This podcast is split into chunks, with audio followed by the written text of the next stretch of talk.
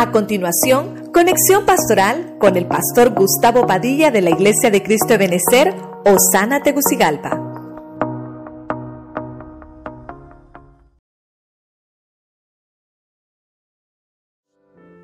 Beneficios del ungimiento.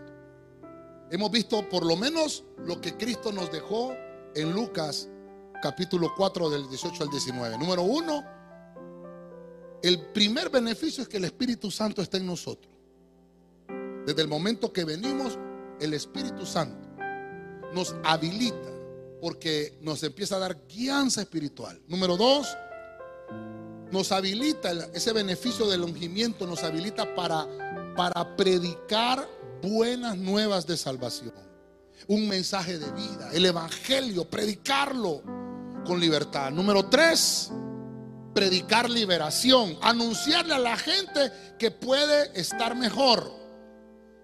Anunciarle a la gente, hermano, que hay una doctrina sana que Cristo nos dejó, que si la aplicamos como nuestro vivir, vamos a recibir los beneficios. Eso es predicarle a la gente, hacerle saber a la gente que hay, hay todavía salida a los problemas. Número cuatro, Dice que otro de los beneficios es recobrar la vista. Para eso me ungió el Señor, dijo Cristo.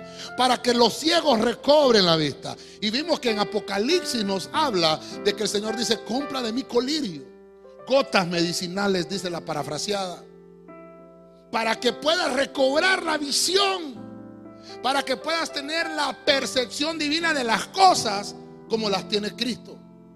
Como, las, como el cielo las ve para nosotros que podamos entender todas las cosas que se están moviendo a favor de nosotros. Es un beneficio del ungimiento. Número 5. Ah, ahora ya puedes liberar presos. Ya no solamente predicarles liberación. Se puede liberar presos como a causa de la unción. El yugo se pudre. No, no necesitas gritarle a la gente.